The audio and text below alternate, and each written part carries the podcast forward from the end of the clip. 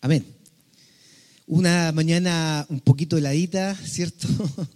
Una mañana lluviosa también, o con poquitos garugos que cayeron en la mañana, pero gracias al Señor estamos acá en la casa de Dios, eh, dispuestos también a, escuchar la palabra de Dios que eh, nos, trae como privilegio el Señor de poder compartirla eh, en estos días.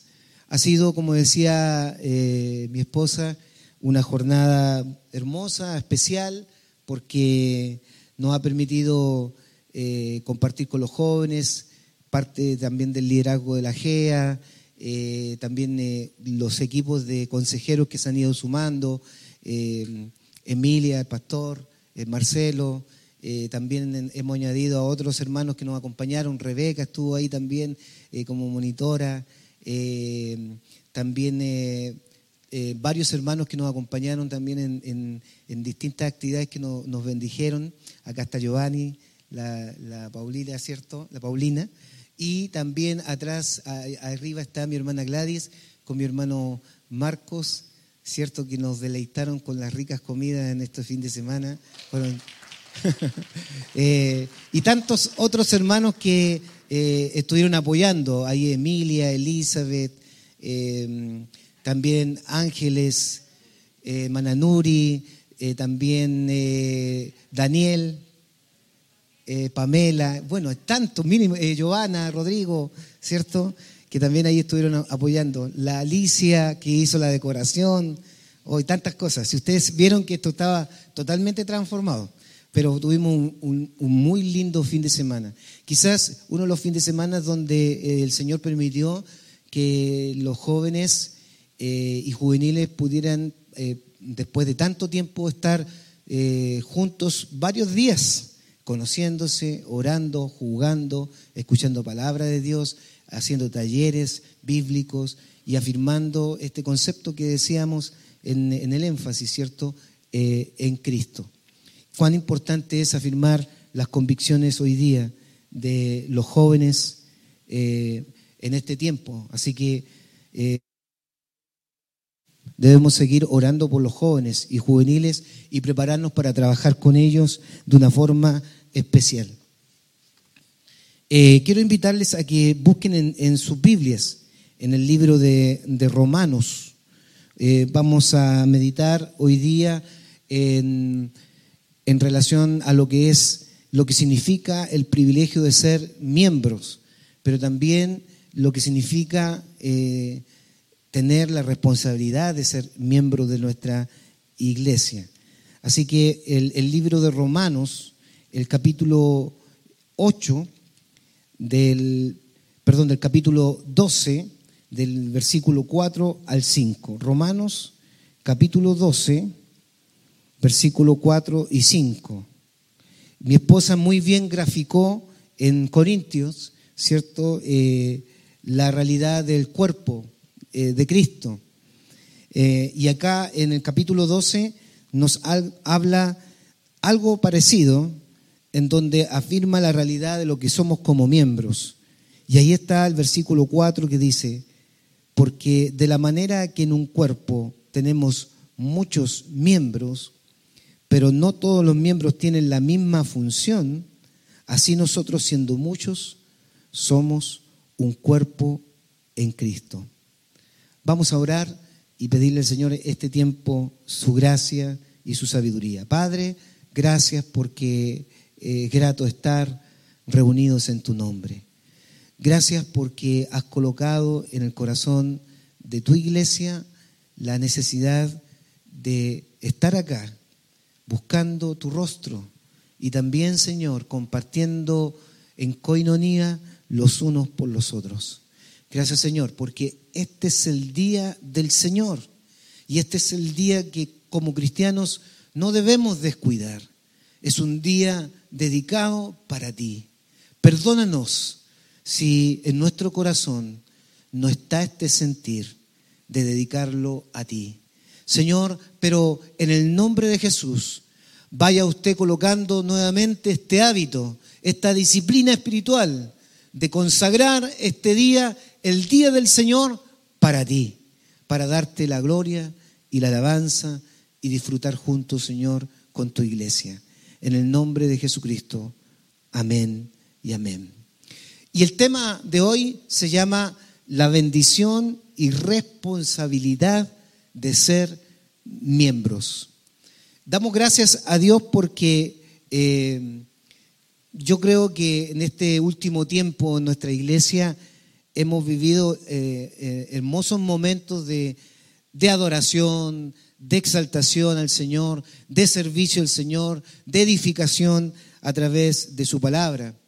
lo decía con ustedes, este fin de semana fue un fin de semana muy especial, muy especial con los jóvenes y juveniles y estamos muy agradecidos por lo que el Señor eh, hizo este fin de semana en el campamento de, eh, jóvenes llamado En Cristo.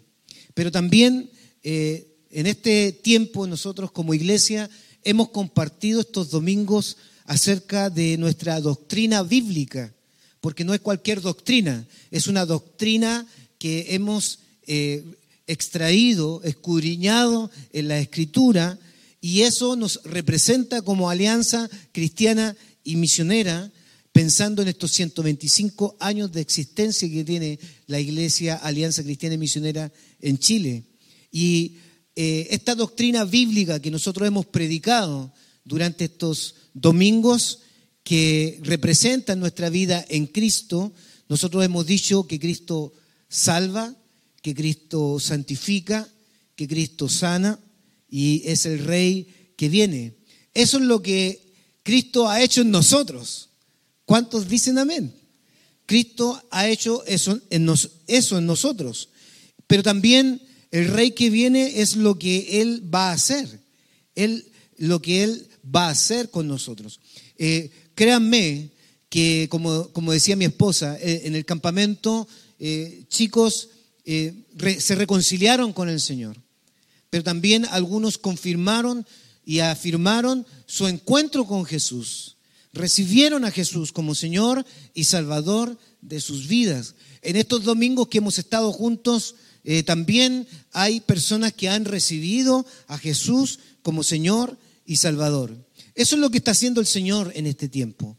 Está tocando vidas, está reconciliando vidas, está llamando vidas nuevamente a recuperar ese, esa consagración, esa devoción y esa entrega al Señor, pero también debemos mirar como iglesia y con fe lo que Dios hará, lo que Dios hará en medio de nosotros y lo que Dios hará por medio de nosotros. Y eso lo tenemos que eh, ver con fe y prepararnos también en el nombre del Señor como iglesia para eh, ser instrumento en las manos del Señor y, ver lo que Dios hará.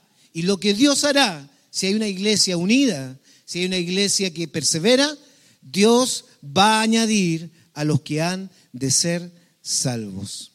Por eso estamos eh, eh, eh, compartiendo estos mensajes en este tiempo, pero también ha sido de mucha bendición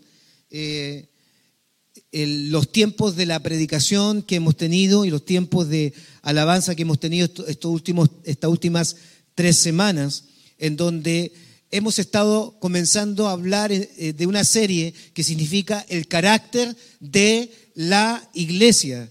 En estas tres semanas hemos hablado eh, sobre la iglesia de Cristo, lo que es el carácter de la iglesia de Cristo. El pastor Marcelo eh, mencionaba, ¿cierto?, hace unas semanas atrás, de que somos y tenemos el privilegio de ser el pueblo de Dios escogido.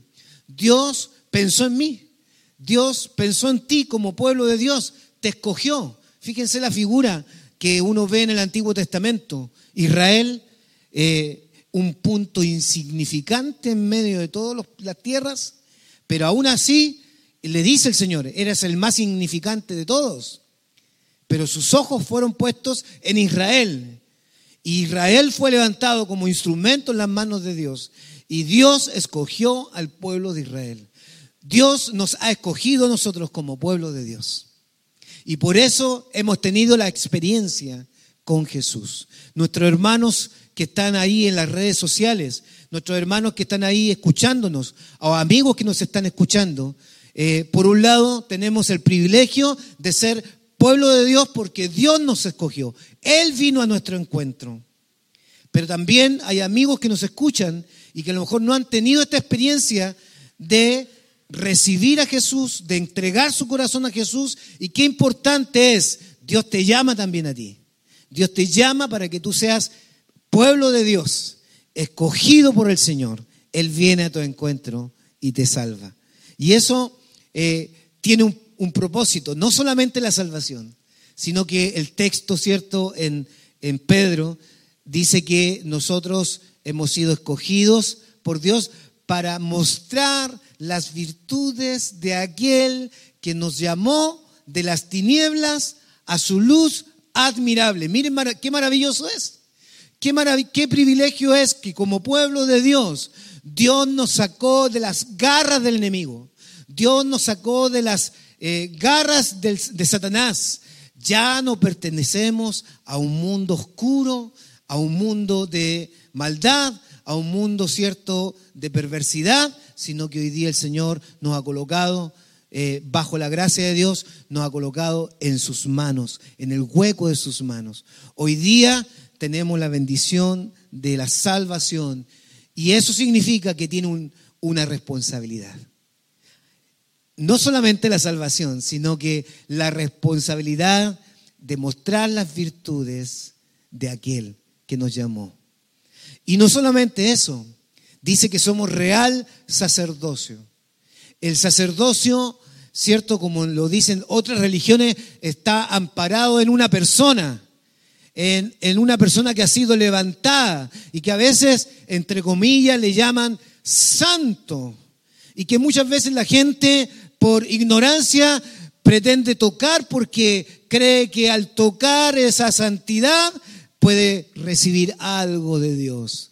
Pero nosotros sabemos que si tocamos, ¿cierto?, al Señor en nuestras vidas, es suficiente para recibir poder de Dios en nuestras vidas. Y Dios se hace manifiesto a través de su presencia. El real sacerdocio tiene que ver que el Señor ha repartido a todos nosotros eh, el sacerdocio eh, en nuestras vidas. Es decir, nosotros desarrollamos el sacerdocio de todos los creyentes. El sacerdocio es de todos los creyentes. Tú y yo tenemos la responsabilidad. Tú y yo tenemos el privilegio ahora de ir al lugar santísimo. Ya no necesitamos un sacerdote para que interceda por nosotros. Ya no necesitamos un sacerdote para que vaya, cierto, a ese lugar santísimo. Cristo es el sumo sacerdote que es el intermediario, el que intercede por nosotros y ha repartido en nosotros también el legado del sacerdocio como creyentes. Así que es un desafío como iglesia desarrollar el ministerio del sacerdocio en nuestro hogar, en nuestra iglesia y en el lugar donde Dios nos coloca. El sacerdocio es de todos los creyentes, no es de uno solo, es de todos los creyentes. Desafío como iglesia.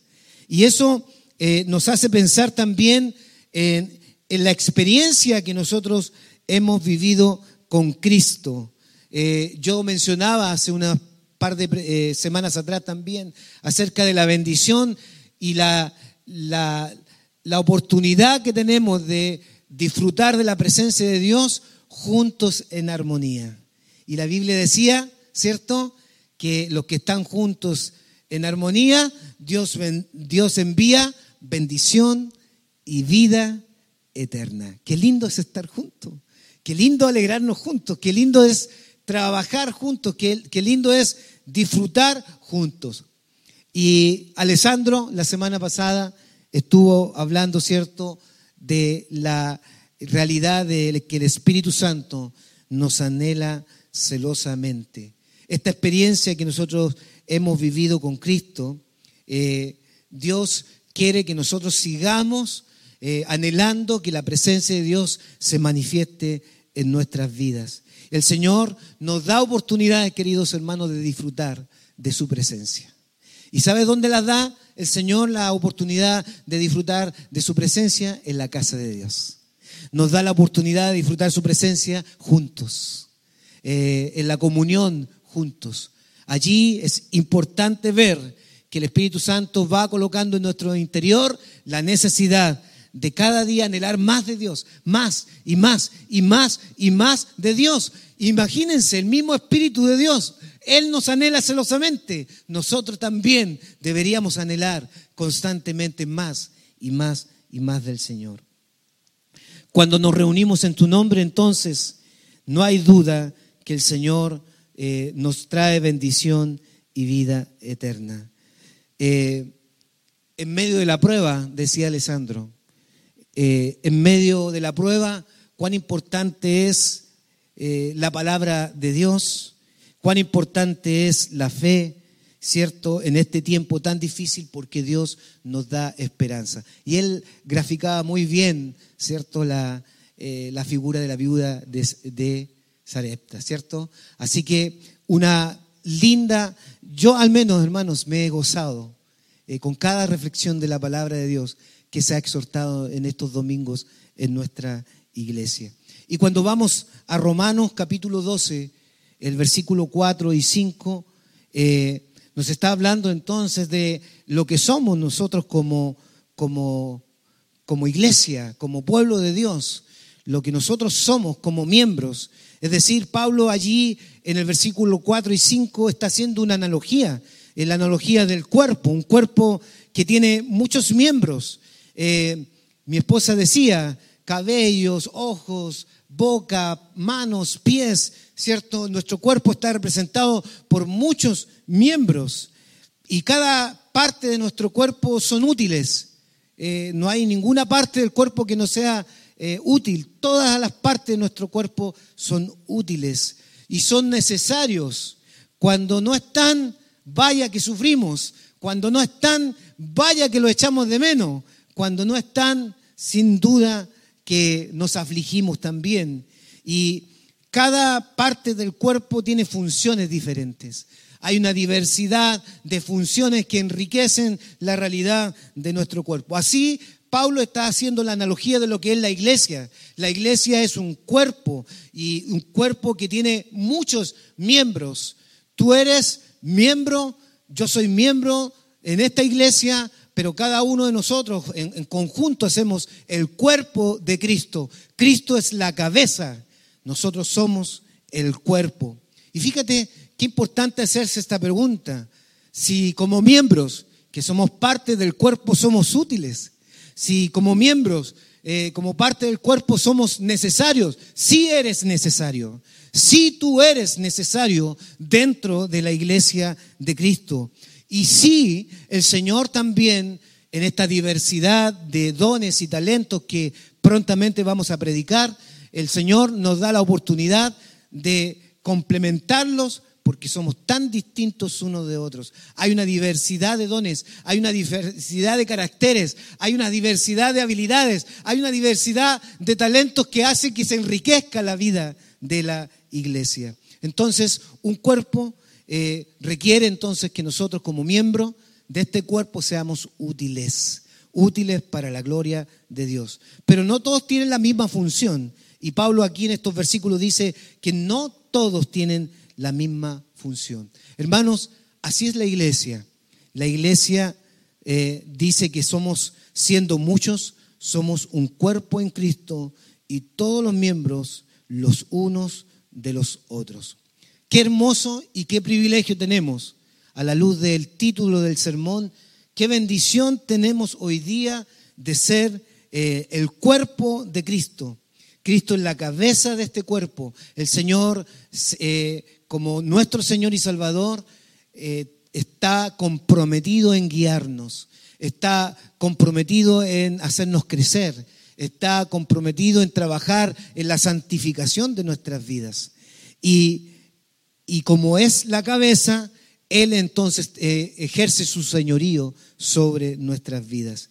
Pero nosotros somos miembros los unos de los otros. Eh, fíjense que nos debe ser, a la luz de esta analogía, nos debe darnos lo mismo vivir entonces una vida pasiva? Porque como miembros debemos descubrir que yo soy útil en las manos del Señor. Y como miembro, si soy útil en las manos del Señor, una persona útil en las manos del Señor como miembro se convierte en un miembro con una vida activa, apasionante, una vida que constantemente está dando frutos a través de su servicio delante del Señor. Así que no debe darte lo mismo vivir una vida pasiva.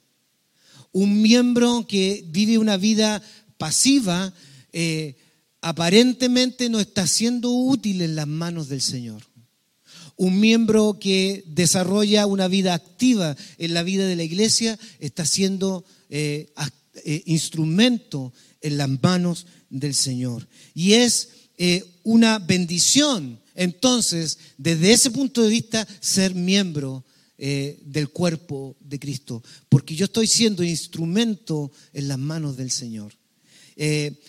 si nuestra vida es pasiva como miembro, en donde solamente soy un observador de cómo otros miembros de la iglesia desarrollan una vida activa, siendo útil en las manos del Señor, ¿saben lo que eh, se refleja en esa vida?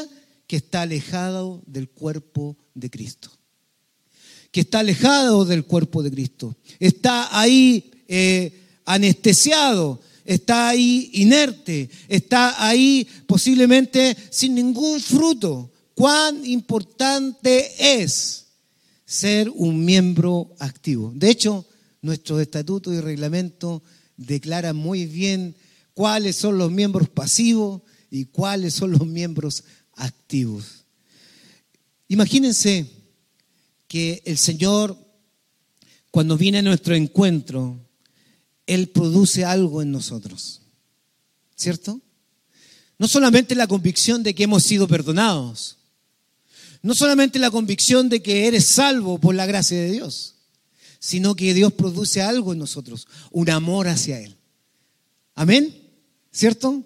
¿Cómo yo puedo recibir a Jesús? Y si no lo amo, no, se produce un amor a Él, se, produce un vínculo de amor. Yo amo a Jesús. ¿Amas a Jesús? ¿Amamos a Jesús? Sí, amamos a Jesús. Eh, amamos a Jesús con todo nuestro corazón porque Él puso ese amor en nosotros. Nosotros le amamos a Él porque Él nos amó primero.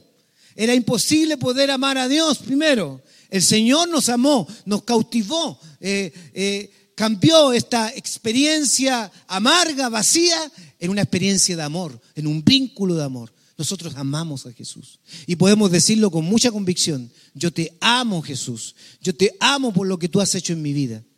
Eh, si amamos a Jesús entonces, la pregunta es, ¿amamos a la iglesia? Aquel miembro activo, aquel miembro que está realmente comprometido en este amor con el Señor, ¿sabe lo que hace? Ama a su iglesia. Una persona que ama a Jesús, ama a su iglesia. Y si amamos a Jesús y sentimos una profunda admiración y adoración por lo que hizo por nosotros, también entonces debemos amar la iglesia de Cristo y no rechazarla, porque Cristo dio su vida por ella, porque tú eres hoy en Cristo la iglesia. Tú ahora en Cristo eres la iglesia, la que representa de alguna manera esa voz de Dios para dar a conocer las virtudes de aquel que nos llamó de las tinieblas a su luz admirable. Y como cuerpo, que es la iglesia de Cristo, tú eres entonces eh, ese miembro que tiene que dar testimonio que si yo amo a Jesús, amo a mi iglesia, amo a mis hermanos. Y aquí está graficado muy bien en Primera de Juan, capítulo 4, versículo 20. Se los voy a leer para que ustedes lo escuchen con atención, para que podamos darnos cuenta de la dimensión de lo que significa ser miembro, el privilegio de ser miembro y la responsabilidad de ser miembro. Juan capítulo 4, 20, primera de Juan dice, si alguno dice, yo amo a Dios y aborrece a su hermano, es mentiroso. Pues el que no ama a su hermano, a quien ha visto, ¿cómo puede amar a Dios a quien no ha visto? Qué desafiante ser un miembro activo. Qué desafiante es ser un verdadero miembro en la iglesia, porque un miembro en la iglesia que ha tenido esta experiencia con Cristo eh, desarrolla activamente también frutos de amor. Y estos frutos de amor se ven reflejados, ¿cierto?, en el compartir con el otro, en aceptar al otro, en tener paciencia con el otro, en bendecir al otro, en eh, servir al otro, en fortalecer al otro. Un hijo de Dios comprometido con su iglesia eh, realmente siempre va a dar evidencias de que ama a Dios, ama a su iglesia y por consiguiente ama a su hermano. Bien qué importante. Y, y por eso como miembro de la iglesia no debemos de ninguna manera entonces ser estáticos. Porque si somos estáticos, nuestra vida espiritual, nuestra vida como hijos de Dios, nuestra vida como cristianos, eh, va a permanecer realmente pasiva. Es decir, eh, no vamos a funcionar, no vamos a ser útiles para darle la gloria a Dios. No tiene sentido decir que soy un hijo de Dios. No tiene sentido decir que soy parte de una iglesia si estoy inactivo. No tiene sentido. Yo tengo que darle sentido a esa identidad como miembros. Un miembro activo es aquel que se involucra en dar frutos dentro de su iglesia. Y dentro de esos frutos es justamente el amor ágape que el Señor va reproduciendo en nosotros para compartirlos con otros. Miren, ¿qué hacen los miembros cuando están activamente eh, comprometidos con su iglesia y con Dios? Oran juntos, oran juntos hay tiempos de oración juntos. Hay instancias de oración juntos. Eh, la iglesia no ha cerrado las puertas a la oración.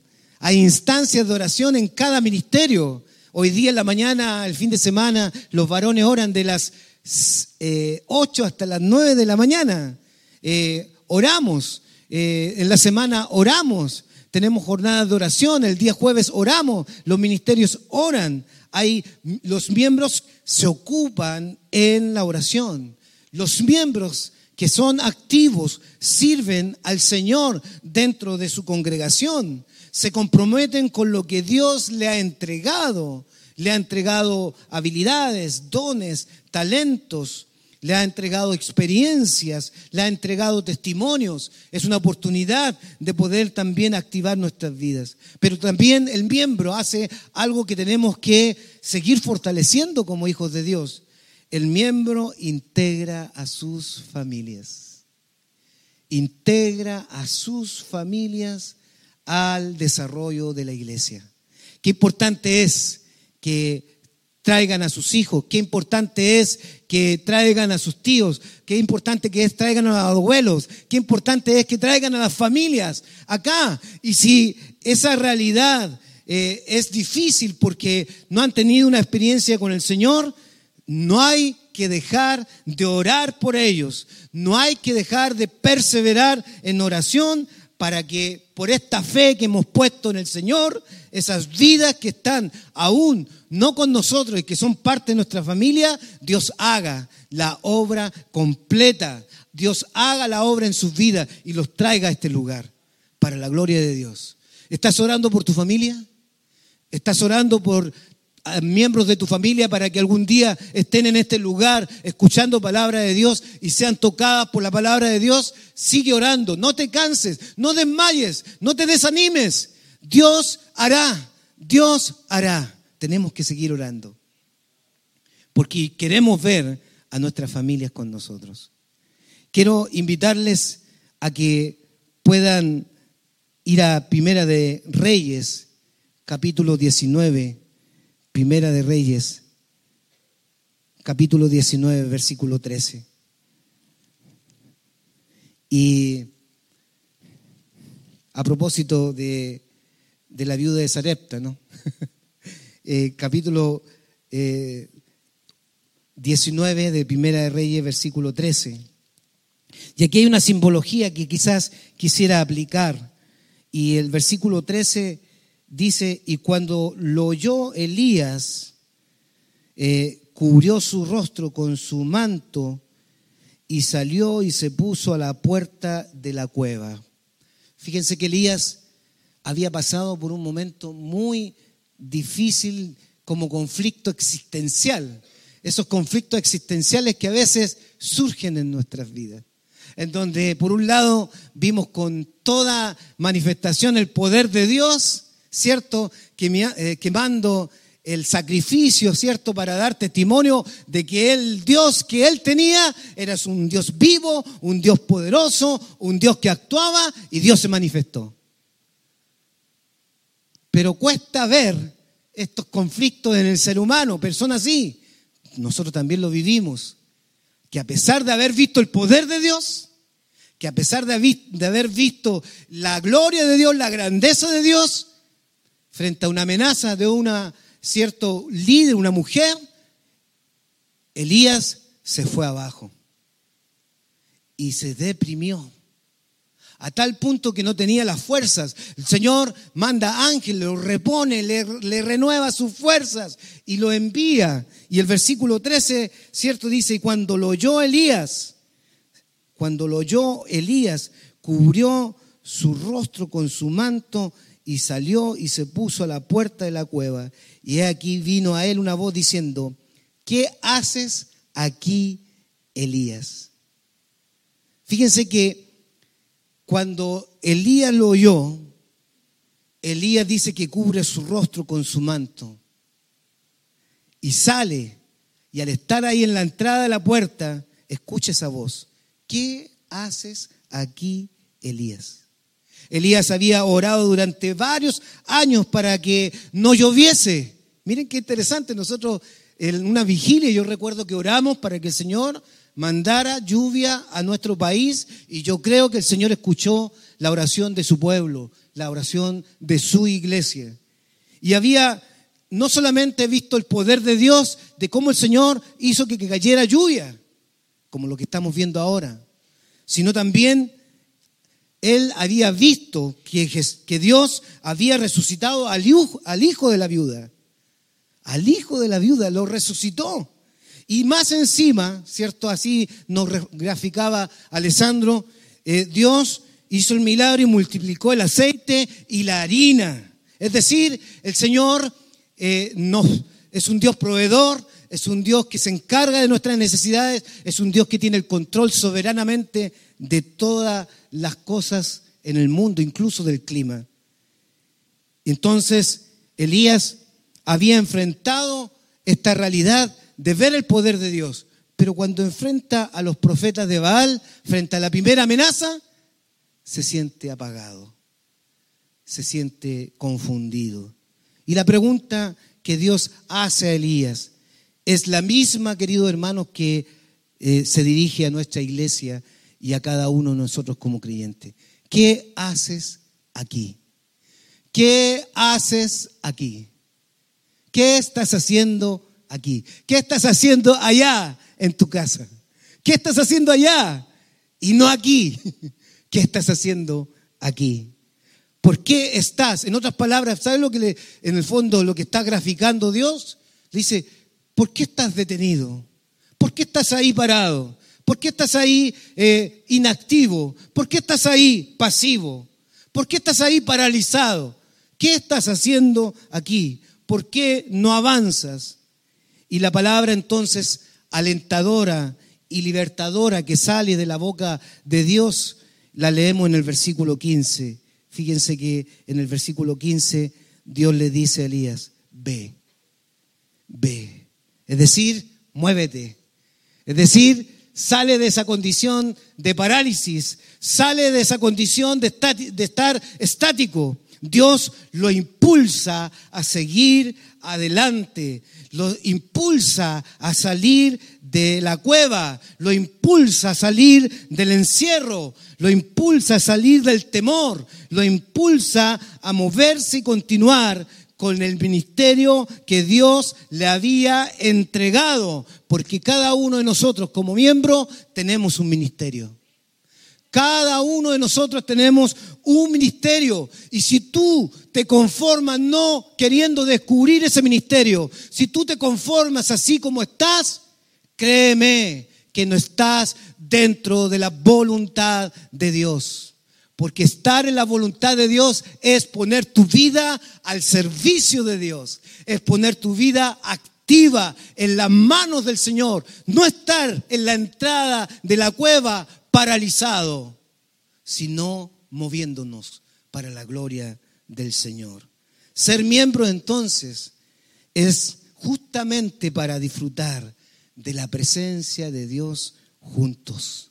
Es para crecer, es para servir juntos, es para perseverar juntos. Ser miembros, de acuerdo a la escritura, es que el cuerpo de Cristo no está estático, el cuerpo de Cristo no está paralizado, el cuerpo de Cristo está en movimiento. Y sus miembros, todos sus miembros, miren qué interesante, todos sus miembros funcionan. La pregunta es, ¿todos los miembros funcionan? ¿Todos los miembros funcionan? Mirémonos. Mirémonos ante el espejo de la palabra de Dios. ¿Soy un miembro que refleja que estoy dándole la gloria a Dios con mi vida? ¿Soy un miembro que estoy comprometido con su iglesia? ¿Soy un miembro que tiene la bendición de replicar lo que es la vida de iglesia? Pero también, frente a esta realidad, estoy siendo responsable como miembro de mi iglesia con mi testimonio. Hermanos y hermanas, no permitas olvidarte de que eres parte del cuerpo de Cristo. Somos parte del cuerpo de Cristo. Ese es un modelo bíblico que la Biblia nos muestra acerca de lo que es el Hijo de Dios dentro de una iglesia. Ahora, eh, ¿por qué no nos incorporamos a una iglesia? ¿Por qué no nos incorporamos a la iglesia? Eh, seguramente allí hay tantas expectativas de lo que uno quiere ver en la vida de iglesia. La expectativa ahí es que eh, posiblemente allí en esa iglesia nos van a servir, en esa iglesia nos van a alimentar, en esa iglesia nos van a cuidar y basta y sobra. Dios, Dios no creó la iglesia local para ser un club social. Y esa es una realidad que tenemos que ir cuidando siempre como pueblo de Dios. La iglesia local no es un club social. Eh, un lugar no es un lugar exclusivo con privilegios y ventajas para sus miembros eh, solamente. No, hay eh, privilegios, hay bendiciones, pero no es exclusivo solamente para los miembros. Es una oportunidad para que todos descubran cuál es el lugar que Dios quiere para cada uno de nosotros. Y allí entonces nosotros ponemos nuestra mirada en lo que el Señor nos quiere entregar para darle la gloria a Él. Entonces, la iglesia, como miembros, nos da la oportunidad para servirle a Él, para edificar a otros, para cuidar y exhortar, animarnos los unos a los otros, para orar por todos, incluso por nuestras autoridades. Fíjense que hoy día, en este tiempo tan difícil como está nuestro país, nuestra, nuestras naciones, y los países del mundo, Dios está usando la iglesia. Dios quiere usar a la iglesia, nos quieren usar a, nosotros como miembros para que asumamos la tarea sacerdotal de interceder por nuestras autoridades, por nuestras autoridades. Nos guste o no nos guste nuestra autoridad, nosotros como hijos de Dios debemos velar y orar por nuestro país y por nuestras autoridades. Para también la iglesia nos da la oportunidad para aprender más de Cristo, para aprender más de su palabra, para enseñar también de su palabra, para dar, nos da la oportunidad para dar, pero también fíjense lo que hace la iglesia de Cristo, y eso está pasando en distintos lugares del mundo, nos da la experiencia también, si está en la voluntad del Señor, morir en, en algún caso por la causa de Cristo. Y ese es un testimonio vivo del obrar de Dios. Ahora, eh, ya terminando, cuando se, cuando se debilita la iglesia? La iglesia se debilita cuando sus miembros no comprenden su rol en la vida de iglesia. Allí comienza a debilitarse la iglesia y no reproducen en ellos elementos tan importantes como los que yo eh, había mencionado. Hermanos, y amigos que hoy día se están integrando como miembros, aquellos que a lo mejor hoy día han estado participando por primera vez en nuestra iglesia. Participa de la iglesia, pero por sobre todas las cosas, comienza a involucrarte eh, en cada ministerio de la iglesia para descubrir instancias hermosas de crecimiento. Y el Señor te va a dar la oportunidad de servir con mucho amor eh, delante del Señor. Involúcrate eh, Dios te va a dar gozo cuando uno se involucra en la vida de iglesia y sirve. Realmente lo que reproduce el Señor es gozo. No hay nada más hermoso que gozarnos en la presencia del Señor. Él nos va a dar una visión de unidad. La iglesia eh, va a cambiar, tendrá salud, eh, trae un mayor impacto como comunidad, ante la comunidad también, y tiene un impacto también ante el mundo. El llamado entonces en esta mañana entender que es una bendición ser miembro, pero también es una responsabilidad ser miembro. Seamos miembros diligentes. Todos somos partes necesarias de un todo. Tú como miembro eres parte de un cuerpo y tú eres necesario en las manos del Señor. Y para eso tienes que llenarte de ese amor ágape, para que con ese amor puedas también disponerte a servir y a entregar todo tu ser delante del Señor. Dar, allí está el privilegio que el Señor nos da a través de ser miembro, nos da la oportunidad de dar. Y cada una de esas partes cumple una función. Los pies, las manos, las orejas, los ojos, la nariz, en fin, todo son parte de una función. Eh, hay que orar como iglesia. Hay que orar para que el Señor no solamente añada a los que han de ser salvos, hay que orar por aquellos eh, hermanos y hermanas que hoy día están pasivos, necesitan descubrir la riqueza de lo que significa poner su vida activa en las manos del Señor. El miembro activo siempre va a procurar una vida de unidad. Y fíjense que Efesios 4 en algunos versículos dice, soportense los unos a los otros, fortaleceos los unos a los otros, animaos los unos a los otros, exhortaos los unos a los otros, sobrellevar las cargas los unos a los otros. La unidad es importante y lo importante es que tú te conviertas en un agente de unidad. Conclusiones que quiero compartir con ustedes para que las anoten ahí. Yo veo que están anotando y eso es muy bueno. La forma más sabia de cubrir las necesidades de la iglesia es mediante un adecuado reparto de las funciones. Y ahí queremos nosotros como pastores, líderes, queremos ir descubriendo sus habilidades, sus dones y todo lo que Dios le ha entregado a ustedes para que ustedes cumplan sus funciones. Porque eh, de esa manera aquellos que ya están sirviendo en la iglesia van a poder también constantemente tener apoyo y ser renovados constantemente. Cuán importante es que tú sabiamente eh, te dispongas en las manos del Señor para cubrir, ¿cierto? Y ver qué habilidades y qué dones tengo delante del Señor.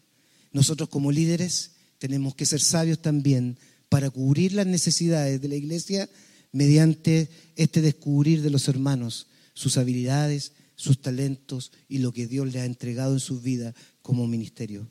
Por otro lado, otra conclusión muy importante en esta mañana, la salud de una iglesia se consolida cuando cada miembro decide poner sus talentos al servicio de los demás.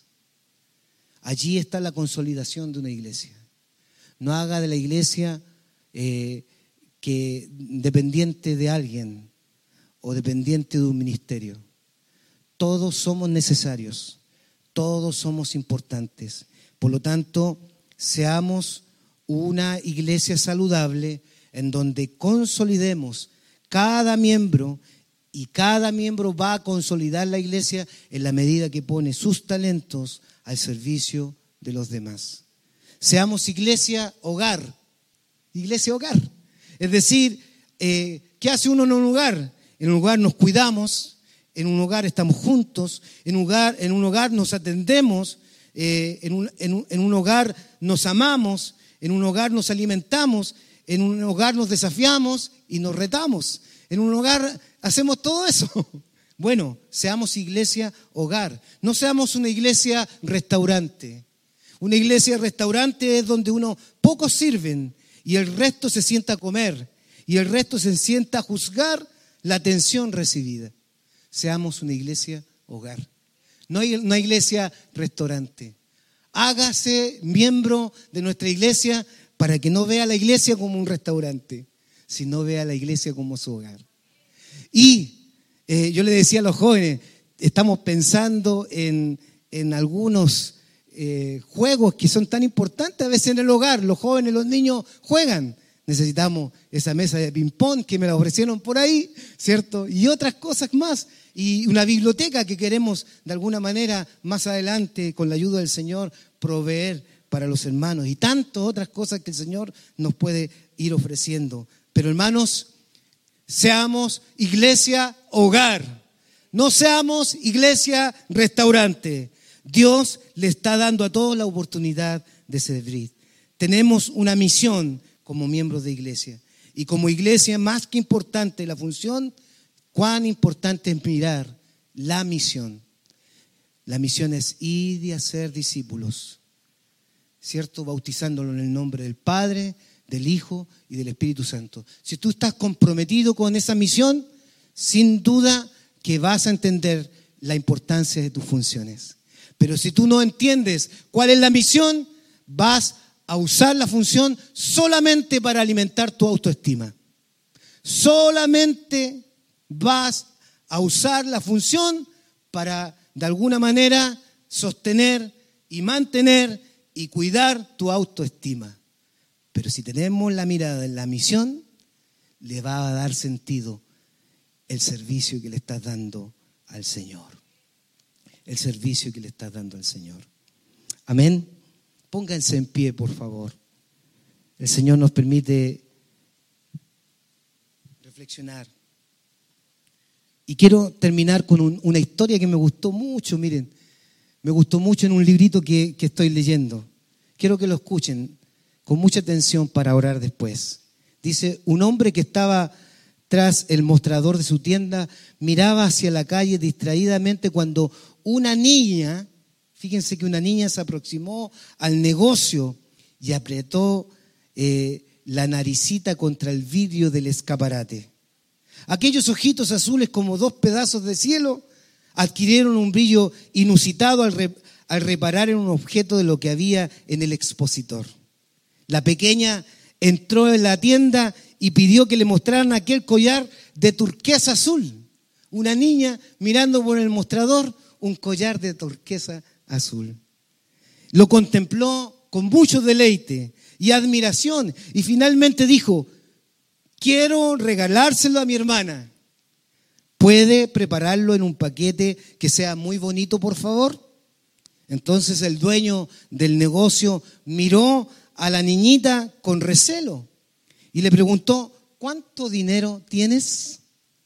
Porque un collar de turquesa azul puede ser que costara muy caro. Ella con plena confianza, como son los niños, con plena confianza sacó de un bolsillo de su vestido un pañuelo bien atado y fue deshaciendo los nudos. Colocó todo lo que tenía, todo el dinero sobre el mostrador y dijo, feliz, aquí está todo lo que tengo. ¿Verdad que es suficiente? El hombre contempló aquel puñadito de moneda que no alcanzaba ni para cubrir una cuarta parte del valor de aquel collar. Y la niña Sin embargo, seguía hablando con alegría y plena confianza. ¿Sabe? Quiero dar este regalo a mi hermana mayor. Desde que murió nuestra madre, ella siempre ha cuidado de nosotros. Y no tiene tiempo para ella. Hoy es su cumpleaños y yo estoy segura de que al recibir este regalo se sentirá muy feliz porque el collar es del mismo color que sus ojos. Qué lindo. Entonces el hombre fue para la trastienda, colocó el collar en un estuche, lo envolvió con un vistoso papel rojo e hizo un bonito lazo con una cinta verde. Tome, dijo a la niñita, lléveselo con mucho cuidado. Ella salió feliz, corriendo y saltando calle abajo. Aún no acababa el día cuando una joven de cabello rubio y maravillosos ojos azules entró a la tienda. Colocó sobre el mostrador el conocido envoltorio eh, deshecho y preguntó, ¿este collar fue comprado aquí? Efectivamente, respondió el hombre. ¿Cuánto costó? Quiso saber la joven con mucha preocupación, la hermana que había recibido el regalo. Bueno, dijo, habló el dueño del negocio, el precio de cualquier producto de mi tienda es siempre un asunto de confidencialidad entre el vendedor y el cliente. Entonces la, joven clamó, pero mi hermana tenía solamente algunas moneditas. El collar es verdadero, ¿no? Es imposible que ella tuviera dinero para pagarlo. El hombre tomó el estuche, rehizo el envoltorio con extremo cariño, colocó de nuevo la cinta y lo devolvió a la joven mientras le decía, tu hermana ha pagado el precio más alto que jamás haya pagado uno de mis clientes. Ella dio todo lo que tenía. El silencio llenó la pequeña tienda y dos lágrimas rodaron por el rostro de la joven mientras tomaba de nuevo el pequeño pero precioso envoltorio. Ella, la pequeña, lo dio todo. Yo no sé si amamos a Jesús, debemos amar a la iglesia. Y si amas a la iglesia, no sé si realmente le estamos dando todo al Señor y su iglesia. Dios nos ayude para que nos convirtamos realmente en miembros activos, comprometidos con el Señor. Oremos al Señor. Padre, muchas gracias por tu palabra, Señor. Queremos agradecerte todas tus bondades, de saber, Señor, de que un día entre, viniste a nuestro encuentro y pudimos conocer a Cristo, pero también pudimos conocer la iglesia yo recuerdo, Señor, el día que entré a la iglesia, recibí un abrazo, mucho amor y recibí también la bendición de muchos mentores, maestros de escuela dominical que nos enseñaron la palabra de Dios. Gracias Señor por cada hermano y hermana que te sirve en tu obra. Son instrumentos útiles en tus manos. Pero el llamado quizás en esta mañana es para todos nosotros y aún para aquellos hermanos que hoy día no están entregando todo de su vida, de sus habilidades, de sus recursos, de sus talentos, de todo lo que tú les has entregado en su vida, porque quizás no han comprendido lo que significa ser un miembro de Cristo, un miembro como cuerpo de Cristo. Hoy, Señor, que esta palabra, Señor, realmente afirme la realidad de ser miembros completamente activos en tus manos, ser instrumentos, que podamos estar dispuestos a entregarlo todo por ti y todo por tu iglesia, para tu gloria y para tu honra. En el nombre de Jesús. Es una bendición ser miembro y es una responsabilidad ser miembro de una iglesia. Gracias Señor en el nombre de Jesús. Amén. Amén. Que el Señor les bendiga. Tomen asiento, por favor.